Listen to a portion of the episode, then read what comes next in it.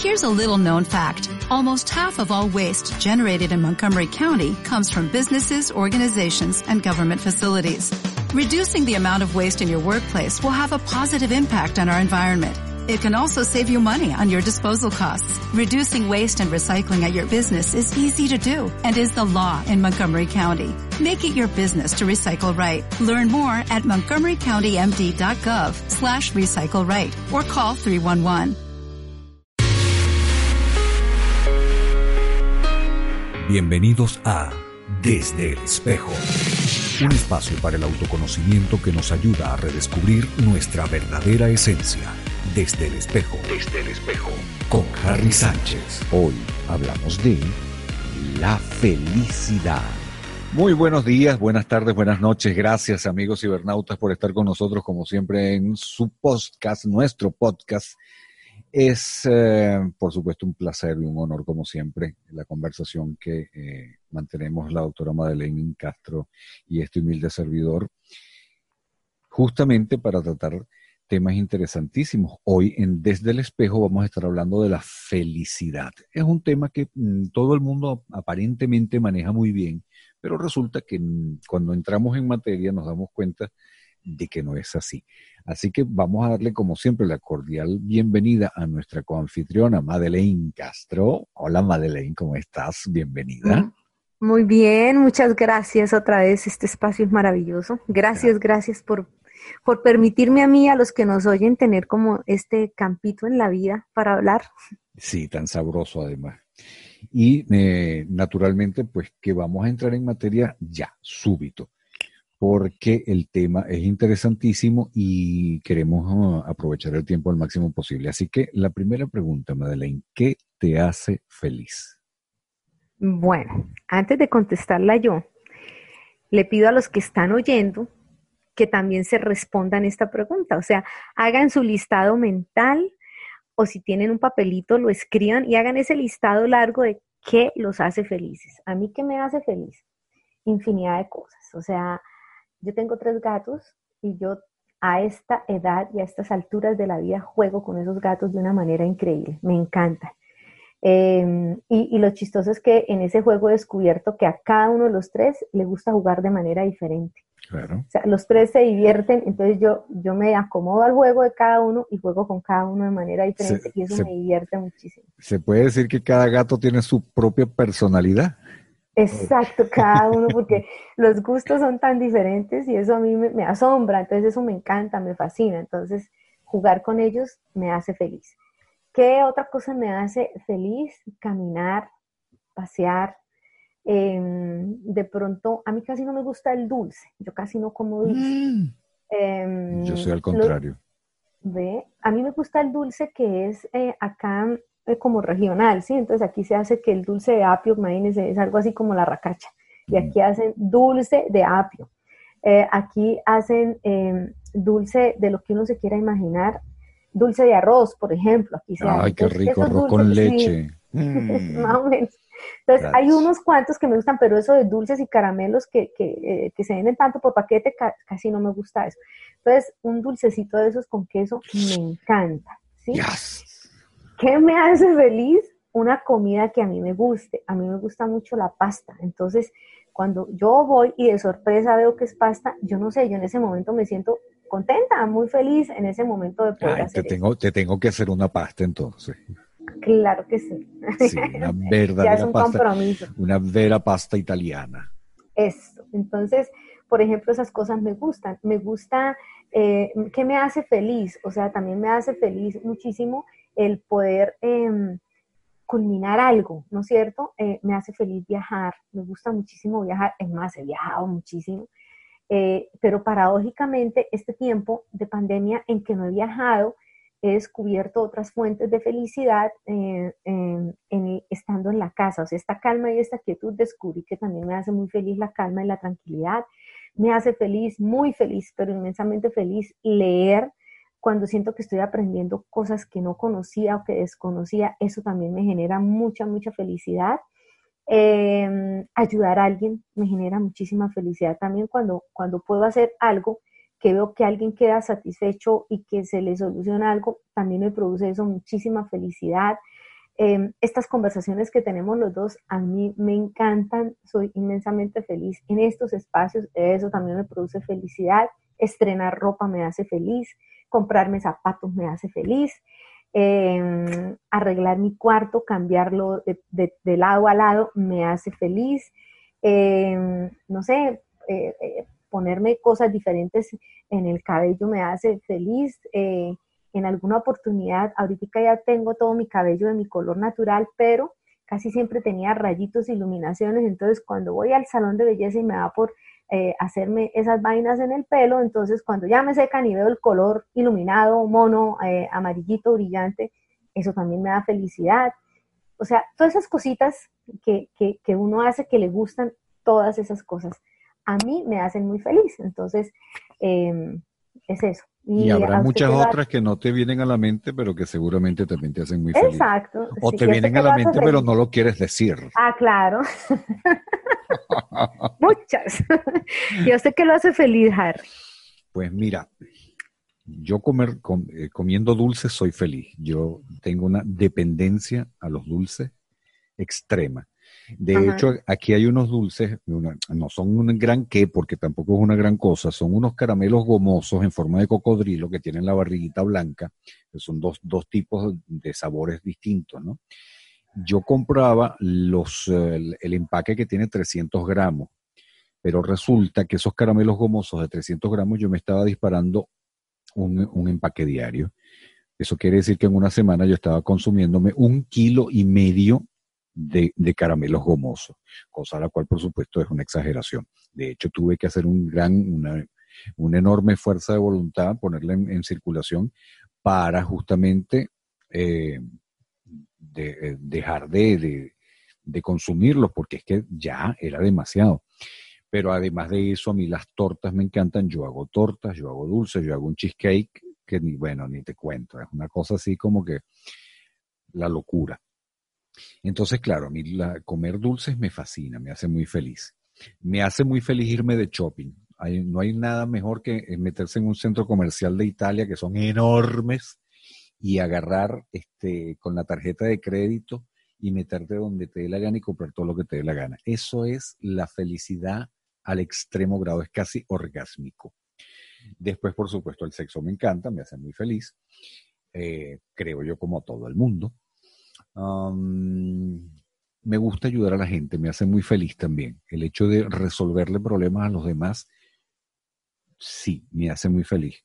Eh, de darle una mano a las personas, de una vez que, veo el efecto, que veo que conseguí lo que, lo que se necesitaba y que la persona que tenía la carencia eh, a la final obtiene buenos resultados, yo me siento enormemente feliz me siento feliz cuando soy profesor, cuando, cuando doy cursos, cuando dicto cursos, también me hace muy, muy feliz. Eh, me hace muy feliz estar con mi pareja, me hace mm, en silencio, sin, sin tocar ningún tema, de repente viéndonos nada más. Eso me hace muy feliz. Me hace muy feliz ver televisión, pero no la televisión comercial. Yo la televisión comercial no, la, no me gusta, la detesto de hecho porque siempre está como que muy envenenada. Y em, me gusta ver series buenas, desde mi punto de vista, buenas, de buena calidad, pero me gusta verlas eh, ya directamente de Netflix, donde no tengo por qué soportar publicidad, ni tengo por qué ver un noticiero que me, que me envenena todos los días. Entonces, me gusta mucho. Me gusta el cine, me gustan los buenos libros, en fin, son tantas las cosas y hay montones de cosas que me hacen feliz. Bueno, me imagino que igual los que nos están escuchando también tienen su listado particular eh, de todas esas cosas que nos hacen felices. Sí. Sí. Me hace muy feliz cuando cuando veo el este a alguien ser castigado por maluco eso me hace muy feliz. Sí, he visto unos videos que me han hecho muy feliz en internet de gente que se ha portado mal, que ha hecho cosas malas, este, malas que le ha hecho daño a otra persona, que ha hecho cosas indebidas y que de repente le cae un porrón en la cabeza o que lo agarran y le, le, dan un, un, astazo por el lomo, eso me, me hace muy feliz también. Pero no debería, yo reconozco que sí, eso es casi pecaminoso, el hecho de alegrarse del mal ajeno no importa que sea merecido. Pero bueno, no sé, siento, siento el, el gustico. El hecho es que todos nosotros tenemos en, en, nuestra mente como esos listados, ¿no es cierto? Estas cosas me hacen feliz, esto me hace feliz, esto me hace feliz, esto me hace feliz y esto me hace feliz, ¿sí?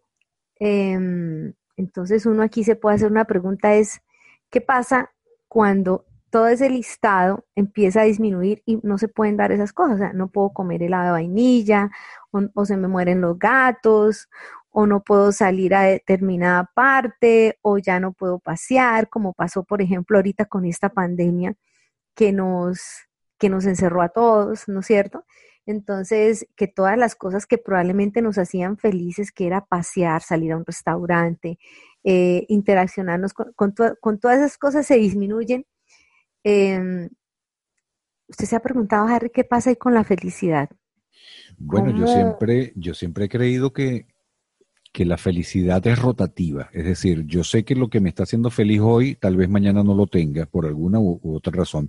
De hecho, por ejemplo, cuando yo pienso en la pareja, yo sé que la pareja de una u otra manera va a terminar tarde o temprano. O sea, no, es, no vas a estar juntos para siempre. Eh, alguna, si, si no hay una separación mutua, una separación concordada, pues habrá una separación por muerte, pero tarde o temprano, a menos que los dos se maten al mismo tiempo, cosa la cual mm, naturalmente no pasa. Entonces, obviamente eh, son cosas que yo interpreto como que en algún momento de la vida lo que te hace feliz no lo vas a tener. Tendrás a lo mejor otras cosas que te hacen feliz, pero eso que te hacía feliz en algún momento no lo vas a tener o simplemente ya no te hace feliz, porque esa es otra. Eh, justamente por el tema de la pareja, por ejemplo, hay gente que es felicísima al principio y son felices, felices y resulta que después de un tiempo ya no son tan felices y después de otro tiempo entonces comienzan no solamente a no ser felices, sino a ser infelices juntos, que era lo que hablábamos la otra vez, de gente que, que se escapaba para su trabajo porque no soportaba estar con su pareja en la casa y que ahora obligatoriamente lo tiene que hacer. Entonces yo interpreto que la felicidad es muy relativa, es decir, lo que me da felicidad en este momento, de repente el día de mañana me da una, diabetes de esas brutales y no puedo comer más dulce. Y bueno, entonces ya no voy a ser feliz. O como en el caso tuyo que se te mueren los gatos, o algo va a pasar con lo que te hace feliz, pero que la felicidad no es eterna y no todo lo que te hace feliz hoy te va a hacer feliz mañana. Exacto, porque, porque mire que ahí está lo interesante, o sea, si, si todos nos dimos cuenta con el ejercicio, todas esas cosas que yo mencioné están afuera de nosotros. O sea, los gatos, el helado, el paseo, el hotel, el viaje, ¿sí? Están como decir afuera de nosotros. Entonces, em, vamos a, a cambiar la pregunta. ¿Usted cómo cambiaría la pregunta, Harry? la pregunta ideal sería, ¿cómo eres feliz? Ah, bueno, y no con qué. sí. Tú sabes que los, los ah, hay una, una tendencia filosófica mm, del hinduismo y creo que del budismo también, que indica que la felicidad radica en no tener deseos. Dice que el deseo es lo que te hace infeliz. ¿Por qué? Porque el deseo o bien no lo puedes cumplir o bien lo cumples y después lo pierdes. Entonces, dice, mientras menos cosas desees, más feliz serás. Por ahí van los tiros. Por ahí van. Por ahí son. por ahí son. por ahí son, la verdad es que por ahí son. Em, sí, precisamente pasa eso. O sea, si mi idea de felicidad está, vuelvo a poner mi ejemplo, en los gatos, en el helado de vainilla, ¿no es cierto? En los dulces, en el dulce de arroz o en el dulce de apio que me encanta tanto, ¿sí? En el pasear, en, el, en la pareja, ¿no es cierto? En todas esas cosas que me rodean, pues va a ser como una felicidad que está pegada con babas, digo yo. ¿sí? Que está mm. pegadita como con babas. O sea, cuando se secan las babas, eh, lo que sea que esté pegado el papel se cae. O sea, no sigue ahí. Con, saliva el oro, como decimos en Venezuela. Ah. Tú sabes que los loros no salivan, ¿no? No salivan, sí, exacto, así. Y muchas veces, muchos de nosotros vivimos y morimos por eso, por eso que, que está pegado con babas precisamente. Eh, al irse lo que decía Freud, el objeto amoroso, o sea, el objeto de placer, el objeto por el que creemos que somos felices, pues la felicidad se va con ese objeto. Entonces, el día que se mueran mis gatos, pues yo voy a entrar en una depresión profunda y voy a decir que no voy a ser feliz de aquí en adelante porque ya no están mis gatos, ya no está el helado, ya no están los viajes, ya no está el paseo, ¿sí? O sea, les da por acabar el dulce de apio y no lo vuelvan a hacer, entonces puedo estar hasta entrar en depresión porque voy a decir cómo es posible que se acabe el dulce de apio y así muchas cosas.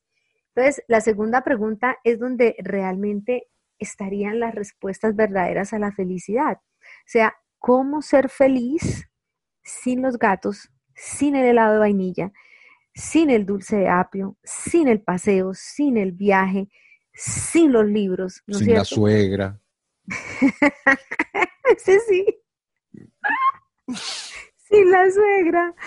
Sí. Ah, bueno, ¿cómo ser feliz sin la pareja? ¿sí? Cómo ser feliz sin las comodidades. Y mire que le apunta muchísimo a, esa filosofía budista, ¿sí? Em, si nosotros fuéramos capaces, pues estamos en una sociedad que, que igual nos alimenta los deseos todos los santos días, porque la televisión todos los días nos vende la idea de la felicidad a través de desear cosas y tenerlas. Obviamente, así es como no la venden pero que nosotros pudiéramos empezar a revertir esa manera de pensar y empezáramos cada vez a desear menos, a desear menos, a desear menos y a disfrutar más, a disfrutar más. O sea, eh, ahí serían dos movimientos. Por un lado disminuyo el deseo y por el otro lado aumento el disfrute. Por ejemplo, em, no tengo los gatos. Entonces, en este momento yo pudiera sufrir porque ah, yo tenía ganas de jugar con el gatico, no está, se murió. Si en este momento, en lugar de desear eso que tengo metido en mi cabeza que me genera felicidad, disfruto más este instante, este momento. Entonces, eh, disfruto el estar mirando por la ventana, disfruto eh, el estar en silencio, por ejemplo porque esa es otra cosa que nos pasa. O sea, si que nosotros pensamos que tenemos que hacer, hacer, hacer, hacer, hacer muchas cosas, ¿sí? Que la felicidad está en hacer y en hacer y en hacer y en hacer, ¿sí? En llegar a alguna parte, porque ese es el imaginario que muchos tenemos. O sea, ¿usted para qué hace tal cosa? Para ser feliz. O sea, ese para ser feliz está montado en un futuro que cuando lleguemos allá vamos a ser felices en lugar de disfrutar ese camino, ese, ese caminar ya en felicidad que si llegamos al sitio donde supuestamente está el tesoro de la felicidad, no importa, ya nos disfrutamos la felicidad todo el camino. Más o menos sería así. Entonces, ¿cómo ser feliz? Sería la pregunta, o sea, ¿cómo ser feliz? Y aquí sería muy chévere que todos los que pudieron tener, si, si escribieron la lista, genial, si no la escribieron y solo la pensaron y colocaron que lo que los hace felices es, por ejemplo, comprarse unos zapatos nuevos, ¿sí? O estrenar, como lo dije yo, cómo ser feliz con la ropa vieja, cómo ser feliz sin estrenar, cómo ser feliz sin el dulce de apio, o sea, cómo ser feliz sin el gatico para jugar, cómo ser feliz en, en o sea, es, eso es lo que nos podemos empezar a responder nosotros sin todos esos elementos que colocamos, o sea, cómo ser feliz. Pero aquí viene otra pregunta, Harry y se la voy a hacer a usted. O sea, cambiamos de entrevistador. Veo que te gusta mucho. Ah, me, gusta bastante, claro. Pero no, igual es, es chévere porque forma parte de este ejercicio. Entonces, todos en este momento los que nos están escuchando, además de ser la, pregunta dirigida para Harry, pues va dirigida para también para todas las personas que están escuchando. Cada uno de ustedes y Harry va a pensar para usted qué es la felicidad. Bueno, esa es una pregunta bastante mm, complicada por lo simple que es, ¿no? Em, yo creo que la felicidad es ser un poco antiparabólico. Antiparabólico significa que no le paro bolas a nada. ¿Cómo soy feliz? Bueno, vale, si tengo, soy feliz. Si no tengo, también. Si, estoy saliendo, soy feliz. Si no estoy saliendo, también soy feliz. O sea, yo creo que la felicidad, porque primero la felicidad no es, un, no es un, tiempo constante, no es que todo el tiempo somos felices. Tenemos momentos de felicidad cada vez que satisfacemos una necesidad o satisfacemos un deseo. Entonces, yo, por ejemplo, soy muy feliz cuando, cuando me baño y sobre todo soy feliz cuando me baño porque esa agua que me está cayendo, que es calientica en un país que, por ejemplo, ya nosotros estamos entrando en otoño, entonces eh, ya comienza el frío y todo lo demás, y el hecho de bañarme con agüita caliente me hace muy feliz. Pero si no tengo el agüita caliente, tengo dos opciones. O simplemente no me baño, bueno, no me baño, y eso me tiene que hacer, igualmente feliz, o eh, me baño con agua fría, cosa la cual seguramente no será muy agradable, pero también tengo que aprender a disfrutarlo, sobre todo cuando pienso y digo, bueno, yo me estoy bañando con agua fría, a lo mejor alguien este, en, en la India o en África está muriendo porque no tiene que tomar, no puede tomar agua. Entonces, el hecho de que el agua a mí me bañe me tiene que hacer feliz cuando yo pienso que el, agua, que es una cosa tan importante para la vida, mucha gente no la tiene, millones de personas no tienen esa agua. Entonces cada vez que yo me baño yo tengo que ser feliz con la temperatura que tenga el agua o como sea que la tenga, porque, bueno, porque hay, hay personas que no la tienen. Entonces, pero son momentos. Eh, por eso yo critico mucho a las personas que en vez de disfrutar su ducha, se agarra y se mete a, bañarse, pero se mete a bañar con la suegra, con el jefe, con el, con, lo, con el que peleó esta mañana, porque siempre está en la mente, entonces en vez de disfrutar que, que, te estás bañando y que es una cosa que casi es un lujo, pues mucha gente este, lo que está es pensando en otra cosa, pensando en el problema que tuvo con el tipo que le, que le rayó el carro, cosas por el estilo. Así que bueno, la felicidad yo pienso que es eso, el antiparabolismo absoluto. Si lo tengo, soy feliz. Si no lo tengo, pues también tengo que encontrar la manera de ser feliz. Excelente. Entonces ahí podemos entrar a otro tema muy interesante acá que se llama como un estado de la conciencia, una decisión que uno toma en la vida. Voy a ser feliz, no importa que tenga o no tenga, ¿no es cierto? Es, es poder, cuando yo tomo esa decisión en la vida, me desprendo absolutamente de las pertenencias, de los apegos, me desprendo de muchas cosas y simplemente puedo ser feliz respirando, así, puedo ser feliz estando quieto o puedo ser feliz estándome moviendo. O sea, es una decisión que tomo y que no depende de lo que yo tenga o de lo que pueda adquirir. O sea, depende de que yo quiera estar en este momento como en ese estado de paz, de calma, de disfrute. Exacto, es una decisión, es más una decisión. Es un poco lo que pasa con el dolor. También los budistas afirman que el dolor existe, pero el sufrimiento es opcional. Y ahí hay una, una gran cosa, una, una, gran enseñanza que yo creo que todos deberíamos entender. Si verdaderamente el dolor existe, cuando muere algún ser querido, probablemente tendrás dolor, pero, del, pero tú tienes que escoger si ese dolor que está, o a lo mejor físicamente tienes un, un, dolor porque tienes una enfermedad, en fin, lo que sea que te causa el eh, dolor, bien sea emocional o físico, pero una cosa es el dolor y otra cosa es el sufrimiento. Entonces, los budistas afirman que el sufrimiento es opcional. Tú escoges sufrir o no sufrir, depende de ti, porque el dolor está allí y no hay forma de que, que lo hagas retroceder de, una, de ninguna manera, a menos que de, repente te duele la cabeza y te tomes una pastilla. Pues ya estamos hablando de una cosa pasajera, pero cuando se trata de un dolor intenso, el sufrimiento es opcional. Es decir, de repente si te murió una persona que yo amo.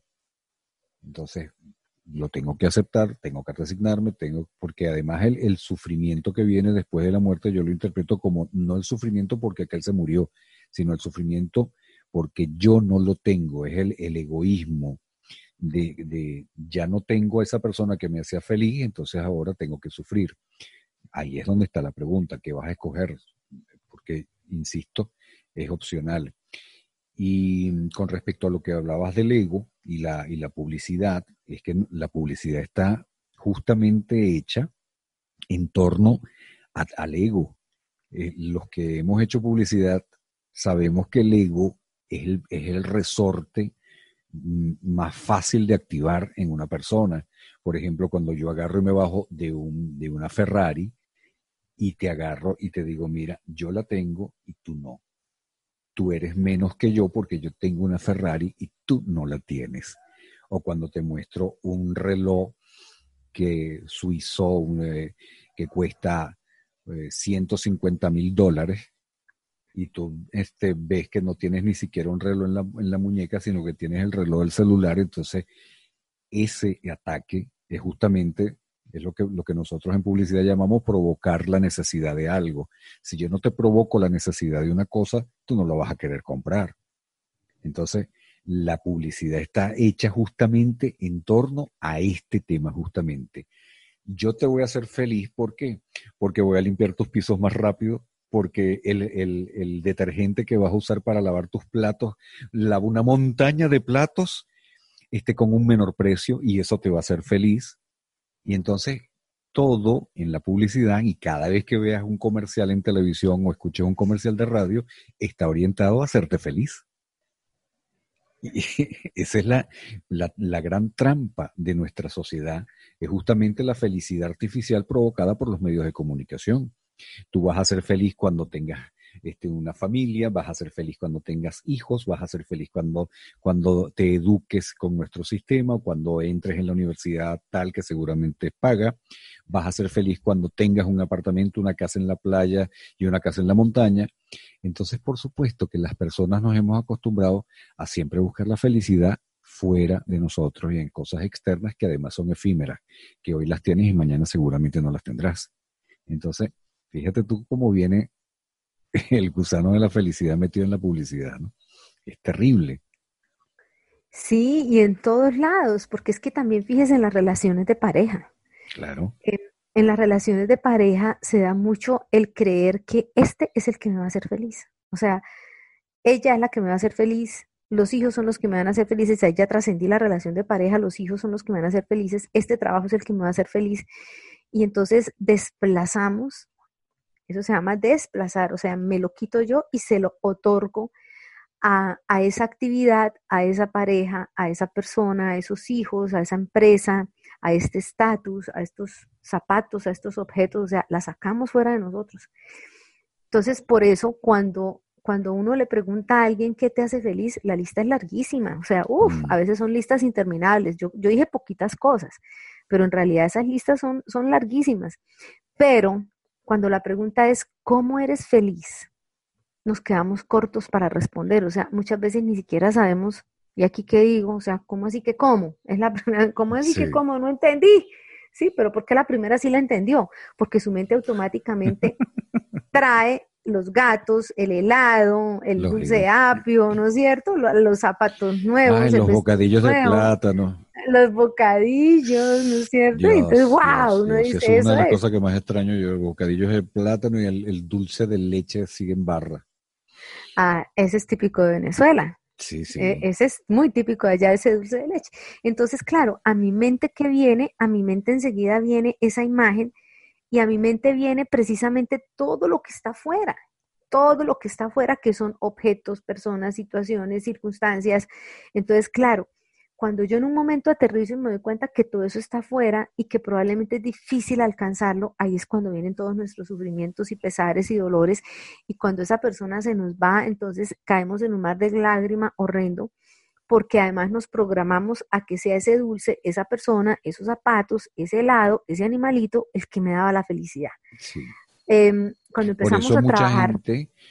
disculpa que te interrumpa, pero eh, si no se me va la idea es que hay muchísimas personas que son fanáticas del dinero, porque es que el dinero justamente es lo que va a comprar todas las cosas que, te hacen feliz. Y ojo, yo quiero hacer una, aclaratoria. No significa que es que yo estoy en contra de tener dinero ni nada por el estilo, todo lo contrario. Dice por ahí que el dinero no hace la felicidad, pero como ayuda. Ciertamente, no es lo mismo que te, que te agarre y te dé una enfermedad de esas brutales, este, limpia y sin medio encima, sin, sin ningún tipo de, recurso económico, a que te dé una enfermedad brutal, pero que tengas un poco de millones de dólares metidos en una cuenta de banco que sabes que en cualquier momento puedes agarrar y te alquilas un avión y te vas para Houston y pagas la mejor clínica de Houston y te van por lo menos a hacer vivir unos meses más. O sea, vamos a estar claros que no es que esté en contra de la, de la, de la, de la material, todo lo contrario. A todos, yo creo que todos somos muy, muy felices cuando tenemos cosas materiales. Sin embargo, también tenemos que, que ver, desde mi punto de vista, yo creo que tenemos que, que equilibrarnos y decir, está bien, sí, ciertamente las cosas materiales son muy buenas, son muy sabrosas, son muy chéveres, pero si no las tengo tampoco me voy a morir por eso. Eh, pero ese desprendimiento es el que cuesta trabajo.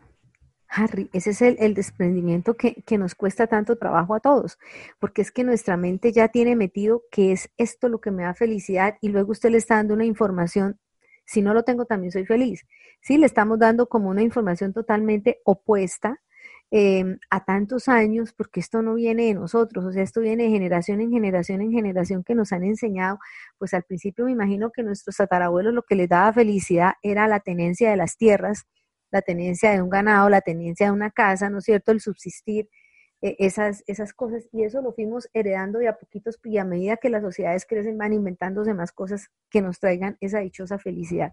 Mm. Cuando usted mira esas televentas, yo, yo a veces que miro televisión veo esas, eh, cómo lo ofrecen, ¿no? Esta picadora es fantástica, ¿no es cierto? Esto, mejor dicho, le va a facilitar, y cuando usted le dicen que esto le va a facilitar, le están diciendo una vez que la felicidad se la da esta picadora, que la felicidad se la da esta crema, que la felicidad se la da este tratamiento, que la felicidad se lo da cuando usted se quita las arrugas, cuando se transforma el pelo, cuando no sé qué.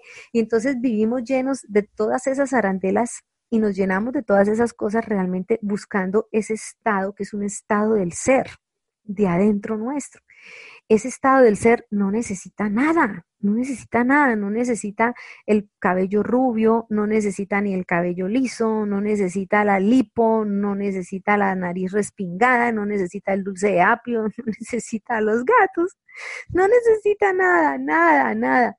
Simplemente necesita expresar esa, esa parte esencial sí, ser, no más. Ese es, es un pleno estado de felicidad como yo lo entiendo. Entonces, empezar a ser conscientes de eso, yo creo que nos va a ayudar a nosotros muchísimo. Hay una metáfora muy bonita, la, estaba leyendo en estos días, ¿no? La metáfora decía que un rey estaba pasando por una angustia muy, muy tenaz en su reino, entonces eh, manda a llamar al sabio más sabio de todos y le dice que por favor le ayude a solventar esto, que, está terriblemente, está perdiendo una batalla, como que es la metáfora. De, de pronto la estoy cambiando, pero voy a decir la esencia de la metáfora. Entonces resulta que este, este rey, el sabio, le da un papelito y le dice, abre el papelito cuando ya no tenga nada más que hacer, o sea, cuando sienta que ya está todo perdido, abra ese papelito, estaba como que dentro de un anillo, un medallón, no sé. Pasó con el tiempo que em, el rey estuvo en una situación muy terrible, sí, lo estaban persiguiendo, algo así, estaba muy estresado, abre el, desenrolla el papelito y el papelito solamente decía una frase que decía, esto también pasará. Eso es. Y entonces ahí cuentan que ya se calmó, se tranquilizó y los que lo estaban persiguiendo no lo encontraron, no sé qué. Entonces el tipo llega al reino, se pone a celebrar en tremenda parranda, así, estaba feliz, en lo máximo de la felicidad.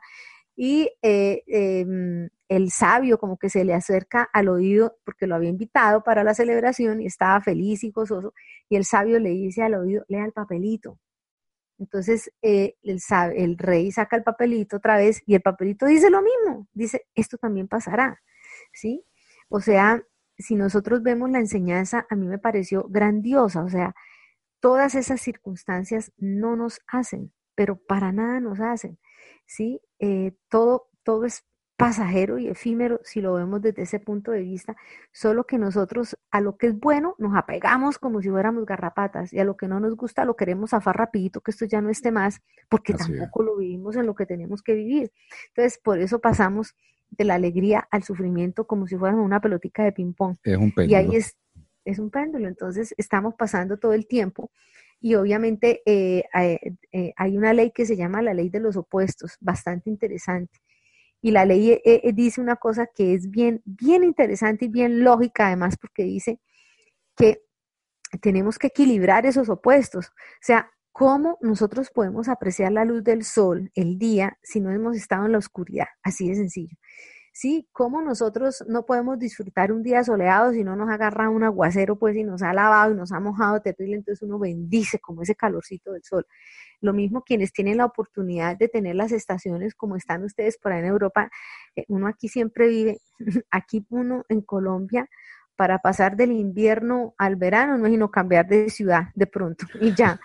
Se va uno para Bogotá y está el frío, se va para la Sierra Nevada y tiene la nieve. Ah, se cansó de la nieve, se bajó para el mar y se fue y se zambulló en el mar. O sea, no hay que esperar cuatro meses ni tres meses, ¿sí? En cambio, por ejemplo, ¿cómo, cómo ustedes aprecian ese sol del verano, esos días soleados, porque han tenido que pasar no sé cuánto tiempo aguantando el frío y congelados, o lo mismo, el calor insoportable, insoportable del verano, uff, cómo añoran ese otoño que trae la brisa fresquita, ¿no es cierto? Entonces, eh, esa es la integración de las dos polaridades, o sea, entender que que ese pedacito es circunstancial, que sí, que este dulce apio es delicioso y lo tengo ahora, me lo disfruto ahora. Y cuando no lo tenga, igual sigo disfrutando esta, lo que sea que me esté comiendo en ese momento, si no es dulce de apio, y si no es nada, pues también, o sea, sí, lo que sea. Eso es, eso responde a la segunda pregunta. ¿Cómo eres feliz o cómo soy feliz? Entonces, la respuesta está en dejando que esa parte maravillosa, grandiosa que todos tenemos, porque si no tuviéramos esa parte, pues seríamos como una planta prácticamente, seríamos como una matica así de adorno ahí, y eso que ni siquiera de adorno, las plantas transmiten, las plantas sienten nuestra energía, o sea, son seres vivos en otro nivel, ¿no es cierto? Pero son seres vivos, pero nosotros estamos disfrutando o, o desdisfrutando esas, esas cositas que, que nos ofrece la vida no para pegarnos. Entonces, ¿cómo, ¿cómo uno es feliz? Estando presente en ese ratico, en, ese, en ese instante que está con dulce o sin dulce de apio, con gatos o sin gatos, con zapatos nuevos o descalzo. ¿sí? es. esa lección que yo digo aquí en este instante, esto es lo único que tengo en este momento, porque, porque yo no sé si en 15 minutos eh, ya esté en, en, otro plano de existencia. Esta mañana llegó la niña que me ayuda aquí, que es Ana María, entonces, aquí cerca a mi casa vive uno de los fundadores, presidentes, no sé qué, de los jarlistas de este sector.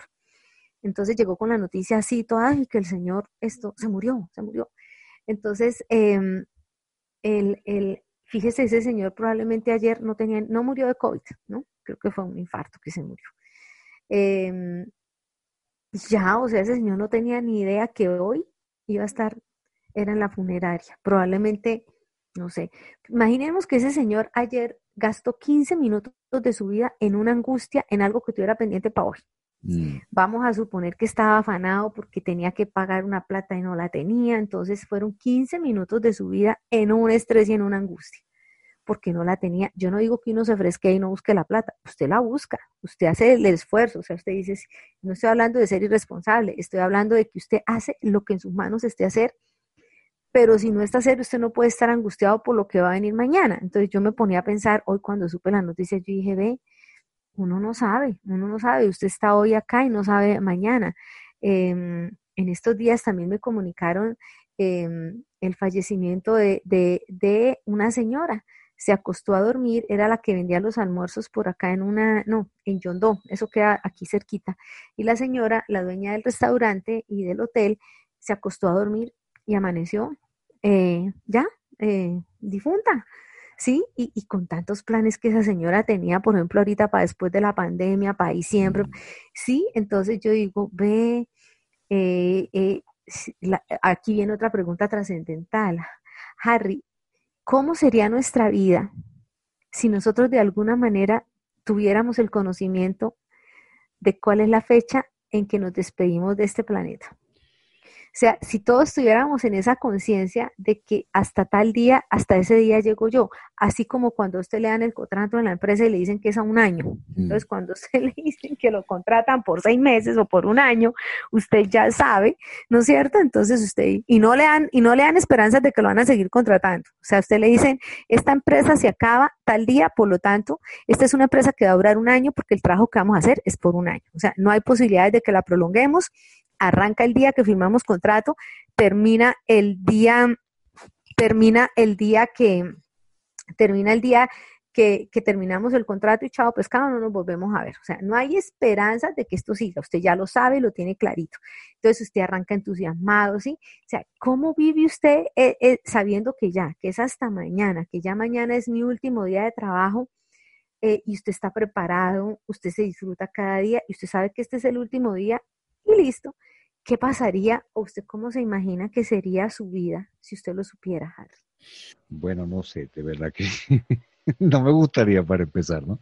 Ahora, yo te voy a decir una cosa, yo vivo eso cada vez que cumplo años. De hecho, cumplí años el 29 de este mes y resulta que cada vez que yo cumplo años, ya de un tiempo para acá yo no pienso, ah, cumplí un año más. No, yo pienso, tengo un año menos porque tengo un año menos de vida. No sé cuánto, cuánto me dieron, pero sé que ahora tengo uno menos.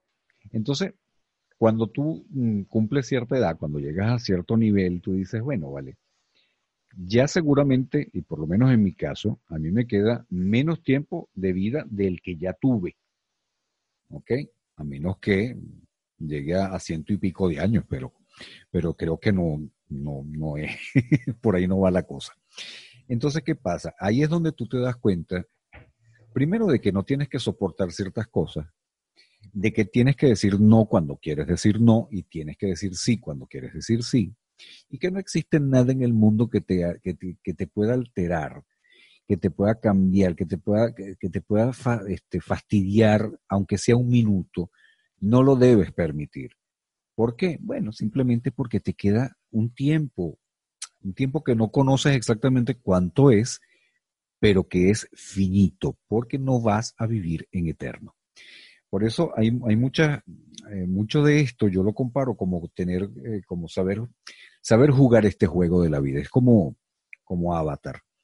Cuando, cuando tú estás en esta vida, tú dices, bueno, yo tengo este personaje y me encargaron de hacer este personaje durante un cierto tiempo y tengo que cumplirlo. ¿Qué hace el personaje? Bueno, tiene que estudiar, trabajar, tiene que adaptarse a, las condiciones sociales en las cuales vive, tiene que tratar de, mejorar sus condiciones sociales porque el juego se, es, el juego del monopolio. Se trata de eso. Se trata de que, de que ganes dinero, de que tengas las cosas que quieres y que, bueno, que juegues con, la, con, la, con las reglas de la sociedad. Pero que internamente tienes que saber que no es este la realidad, que esto es un simple juego, que la realidad está en otro plano y está en otra, en otra forma de vivir.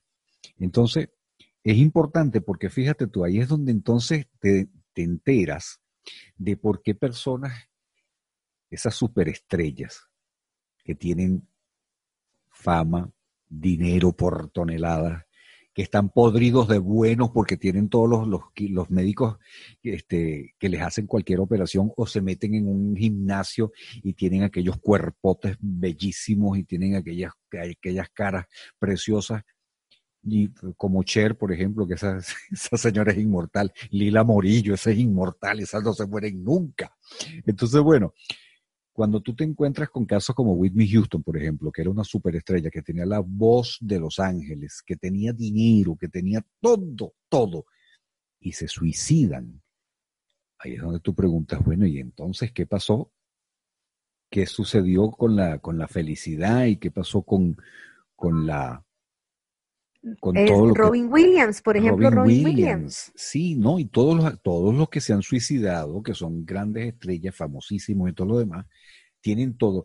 Si son este, heterosexuales, pueden tener a la, a, la pareja que quieran. Si son homosexuales, también. Si, te, si quieren un carro, lo tienen. Si quieren un avión privado, un jet, lo que sea. Si se quieren ir para la luna, se van. Y resulta que de repente un día dicen, bueno, vale, se acabó el sufrimiento y entonces tú preguntas, conchale, pero, pero ¿qué te da, qué te hace a sufrir? Porque lo tenías todo. Y resulta que algo hay que no, que no estaba funcionando.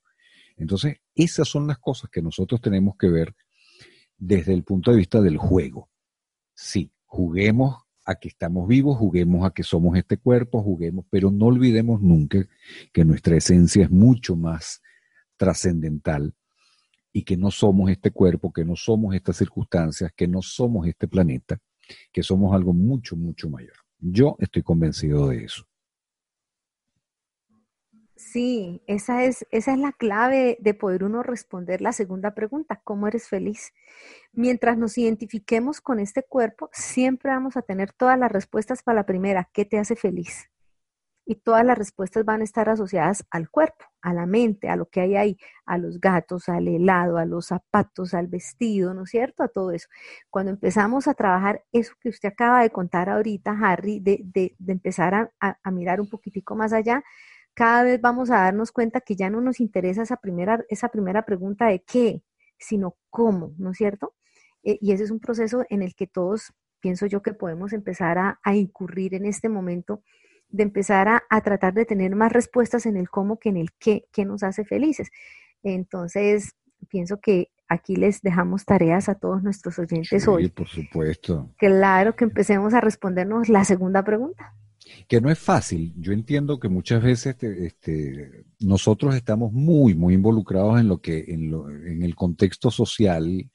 Eh, esto es un diseño que está hecho sobre la base de, intereses económicos, eh, sobre la base de intereses de todo tipo, pero que, todos apuntan a lo mismo, porque a la final, cuando tú te vienes a, dar cuenta de las situaciones, desde mi punto de vista siempre, eh, todos aquellos que están haciendo algo, inclusive los que, los, por ejemplo, esos depredadores del ambiente que llegan a, un sitio como el Amazonas, que es un pulmón natural del mundo, ni siquiera es, es de, Brasil o de los países que están fronterizos, es un pulmón natural del mundo y sin embargo llegan con unas maquinarias enormes y destrozan todo lo que consiguen a su paso para hacer palillos de dientes o qué sé yo, qué otra estupidez. Entonces, eh, comprometiendo además el futuro de todo el planeta, porque eh, yo creo que, que, nosotros tenemos que mm, estar muy pendientes de lo que estamos haciéndole al, planeta, no porque yo sea un ecologista de estos este cerebro de comeflor, que, que sí, que no, no, simplemente porque nosotros vamos a tener hijos, yo tengo hijos este, y, la mayoría de, los, de las personas tendrán hijos y esos hijos queremos que vivan en un planeta y los hijos de nuestros hijos queremos que vivan en un planeta que no sea este, inhóspito, que no sea agresivo, que no sea un planeta eh, sobrecargado de, contaminación, que, les produzca cualquier cantidad de enfermedades, en fin. Entonces, desde ese punto de vista, pues sí, el, cuando, cuando esto ocurre, yo siempre veo detrás, veo el poder económico, veo el dinero, veo una cantidad de cosas. No es que estoy diciendo que el dinero sea malo o, que la, eh, ¿cómo llamarlo? No la ambición, porque no sería la ambición, sino el deseo de, de, tener económicamente un, nivel alto, pues sí, es bien válido desde mi punto de vista, pero no tan válido como para dañar a una persona.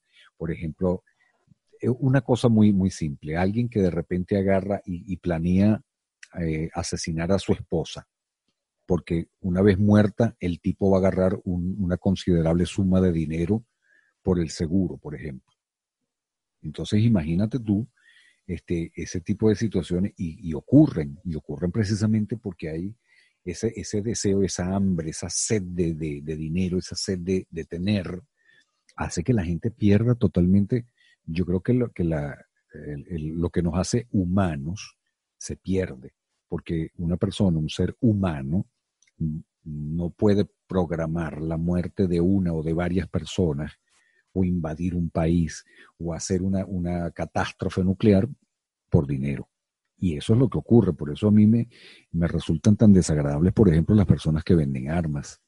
O sea, tú estás, tú estás ganando dinero y muchísimo gracias a que, a que otros se están matando con, con las armas. Entonces alguien dirá, sí, pero yo no los obligo a que las compren. Claro, no los obligas a que las compren, pero las produces, o las vendes. Y eso te hace parte de toda esa, esa, esa enjambre de maldad, de, muerte. De... Yo me imagino que tarde o temprano esas energías también te llegarán. Y todos esos que venden armas a lo mejor vivirán este, con su dinero pues muy bien y todo lo demás, pero de repente les pasará lo que les pasa a las superestrellas que son supuestamente muy felices y resulta que terminan suicidándose porque algo pasa que no, que no va bien. Eso por lo menos es un deseo que yo, que yo expreso, aunque tampoco debería decir ese tipo de cosas, pero sí, me alarma mucho el hecho de que una persona pueda ganar, obtener ganancias eh, económicas a través del sufrimiento, a través del dolor, a través de, de lo que hacen supuestamente muchas, muchas empresas, empresas farmacéuticas, por ejemplo, por ahí ya hay montones de personas diciendo que el coronavirus lo agarraron y lo inventaron justamente para entonces después inventar la cura y vendértela muy cara. Yo no creo que eso sea así porque son todos los países que están afectados. Si fuera un, solo país, de repente diría, bueno, sí, a lo mejor como que las cosas van por allí. Pero bueno, en todo caso, eh, las teorías de conspiración normalmente pueden estar allí dando vueltas y algunas son creíbles, otras no. Yo trato de no meterme mucho en eso porque no quiero pensar que el ser humano puede llegar a niveles tan bajos. Sin embargo, pues ocurre. Y eso mm, lo podemos ver acá en todo caso, pues la, recomendación es, vamos a jugar el juego de sí, vamos a trabajar, vamos a, vamos a buscar la superación económica todos los días sin dañar a nadie, digo yo. Claro, esa forma parte, yo pienso que eso forma parte de, de esas dos polaridades que tenemos nosotros adentro nuestro. O sea, yo realmente creo que nosotros sí podemos llegar a lo más bajo, pero también somos capaces de llegar a lo más alto. Hablo como humanidad, ¿no es cierto? Entonces, obviamente cuando, cuando estamos desde, desde esa parte nuestra que, que no que no se conecta con esa grandiosidad que tenemos, pues obviamente estamos en lo más bajo y desde ahí hacemos cualquier cantidad de cosas pavorosas y horrorosas. Pero cuando nos logramos conectar con esa parte, eh, eh, como le dijera yo, magnificente que todos tenemos y de, la sustancia a la que todos estamos hechos, somos capaces de las cosas más impresionantes por nosotros mismos y es más, ahí ya no pensamos en nosotros, ahí pensamos es en los demás, porque ahí ya nos damos cuenta que los demás también somos nosotros, es algo así, es, eso es otra charla. Sí, que todos somos uno. que todos somos uno, esa es otra charla interesante que sería muy bueno poderla comprender y entender y la vamos a programar, Harry, porque, pero ya con un experto. Esa sí, se la prometo que le voy a tener el experto que nos va a dejar con la boca abierta a todos. Eh, y es en tener ese entendimiento. Eso nos libraría de una serie de rollos y problemas y hasta enfermedades y cosas, pues nos libraría, o sea, nos daría verdadera libertad, pero todavía no voy a anunciarle nada. Yo le aviso cuando ya tenga listo ese experto para que lo podamos hacer por ahora. Eh, es buscar adentro. Por eso tiene tanta razón la frase que dice que la felicidad hay que buscarla adentro y no afuera. Así es, yo estoy convencido de eso.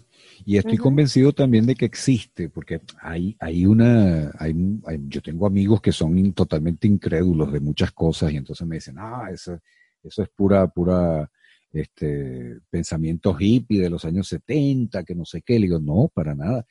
Y es que cuando tú te pones a analizar, una cosa tan simple como, como el universo. Cuando tú te preguntas dónde, dónde termina el universo y, te das cuenta de que no tienes una respuesta.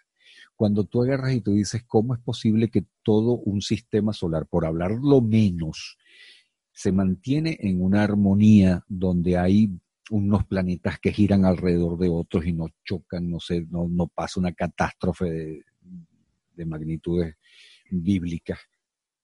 Tú te tienes que dar cuenta de que existe algo, mm, algo que mantiene el, orden, de, de todas estas cosas. Si eso por, por pensar en lo más grande, porque si te vas a lo más pequeñito, tú sabes lo que significa que un espermatozoide salga de un hombre, entre en el cuerpo de una mujer y el espermatozoide no tiene cerebro, no tiene una, un, un, sistema nervioso que lo, que lo, que lo dote de pensamiento, ni dice, oye, me voy a meter por aquí, ah, no, por aquí no es, mejor por aquí, por aquí el camino más corto. No, es una célula que se desplaza desde el, desde el punto de vista de las distancias, está viajando como si nosotros viajáramos kilómetros y kilómetros y kilómetros arrastrándonos de barriga por una, por una calle. Entonces imagínate tú, tiene que haber una inteligencia suprema que haga que esa célula sepa a dónde tiene que dirigirse, por dónde se tiene que meter y cuando llega a su objetivo, que se produce la concepción. Pues, Además, perdón, de elegir la célula, porque salen 13 millones. Así es. Es una, una situación que yo estoy convencido de que tiene que haber una inteligencia suprema que maneje todos esos hilos, que haga que, que, que esa célula llegue a su destino, y que además con, todo lo que, lo que sucede, la concepción es un milagro para mí. La concepción de un, de un, ser humano es una cosa milagrosa. Y es por eso yo creo que las mujeres son benditas en ese sentido, porque son las únicas que pueden eh, realizar el, o, ser el, el, contenedor de ese milagro. Porque verdaderamente dar vida es increíble. Y las mujeres lo pueden hacer.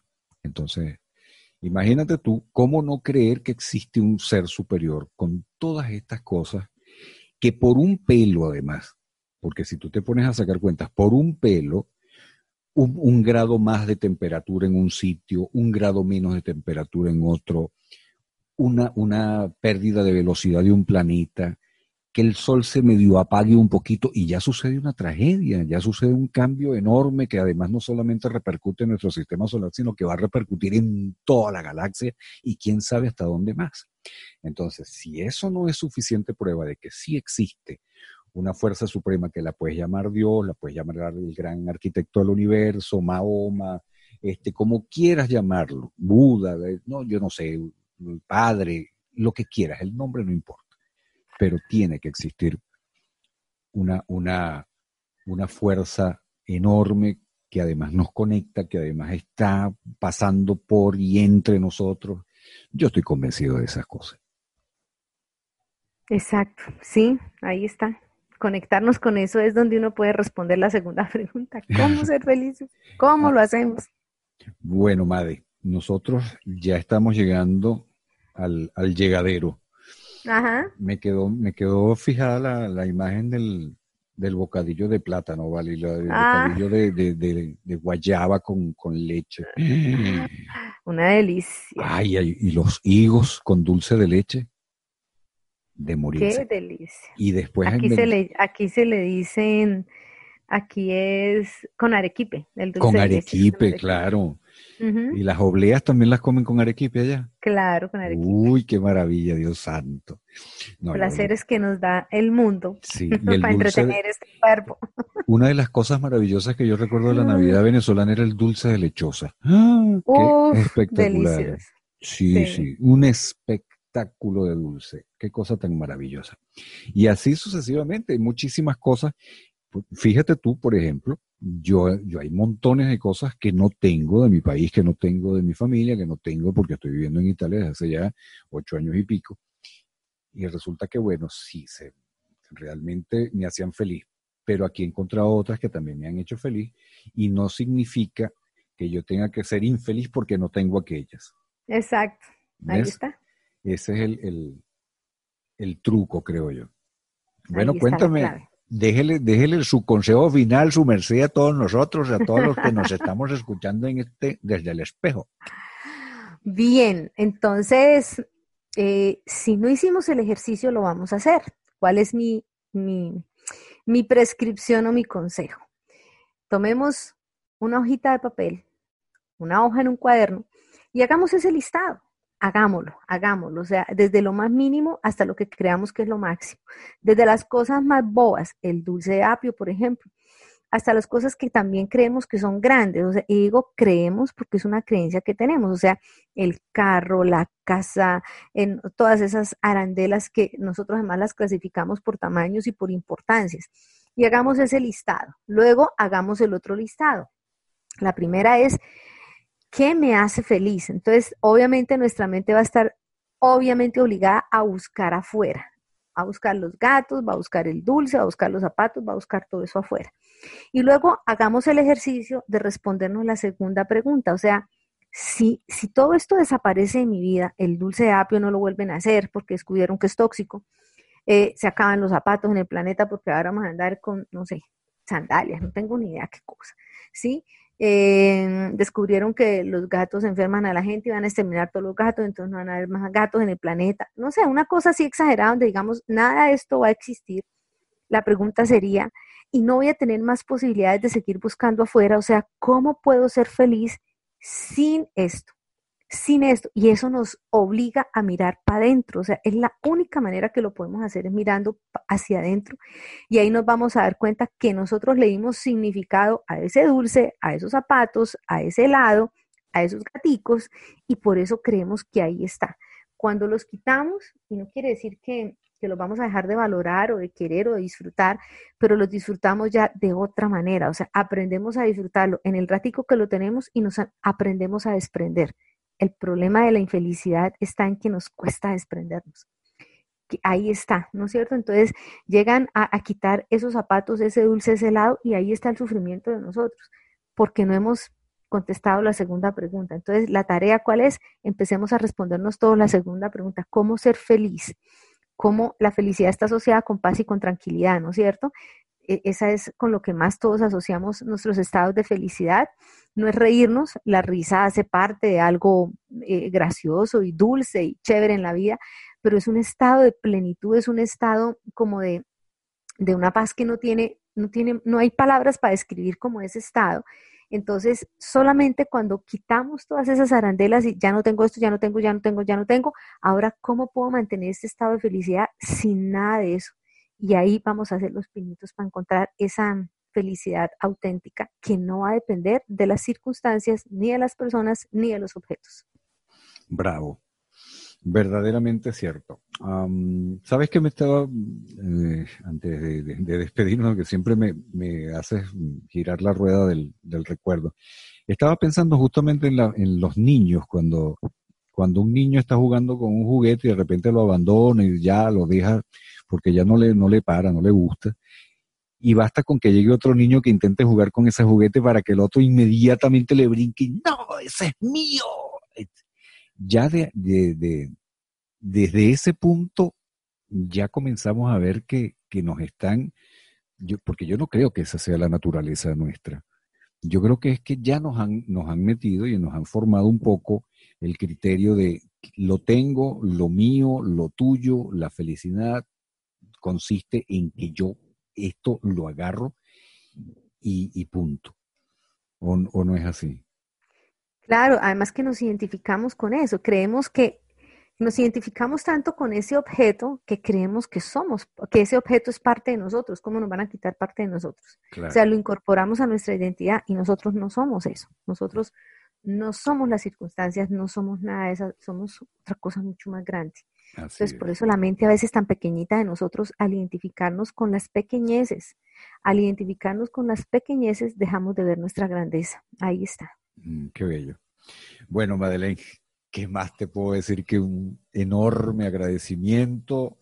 De verdad que como siempre complacidísimo en mantener esta conversación contigo y a ustedes amigos, naturalmente que con todo el cariño del mundo les doy las más encarecidas gracias porque verdaderamente es maravilloso tenerlos como radioescuchas a ustedes amigos cibernautas. Y bueno, la, la conclusión de, del capítulo de hoy es que usted tiene que ser feliz con lo que tiene. No importa cuánto, no importa de qué tamaño sea, no importa nada. Sea feliz con lo que tiene y seguramente con esa felicidad que usted eh, pueda gozar en un momento determinado, atraerá más cosas que también le harán más feliz, pero nunca olvide que hay que ser feliz con lo que se tiene y con lo que se es. Madeleine, gracias una vez más. Amigos, recuerden que lo mismo que deseo para mí, lo deseo para todos ustedes. Los esperamos el próximo fin de semana para tener otro encuentro maravilloso desde el espejo. Hasta entonces, que Dios los bendiga a todos. Esto ha sido todo por hoy. Muchísimas gracias por acompañarnos y recuerden que desde ya son invitados permanentes en nuestros próximos encuentros. Hasta entonces.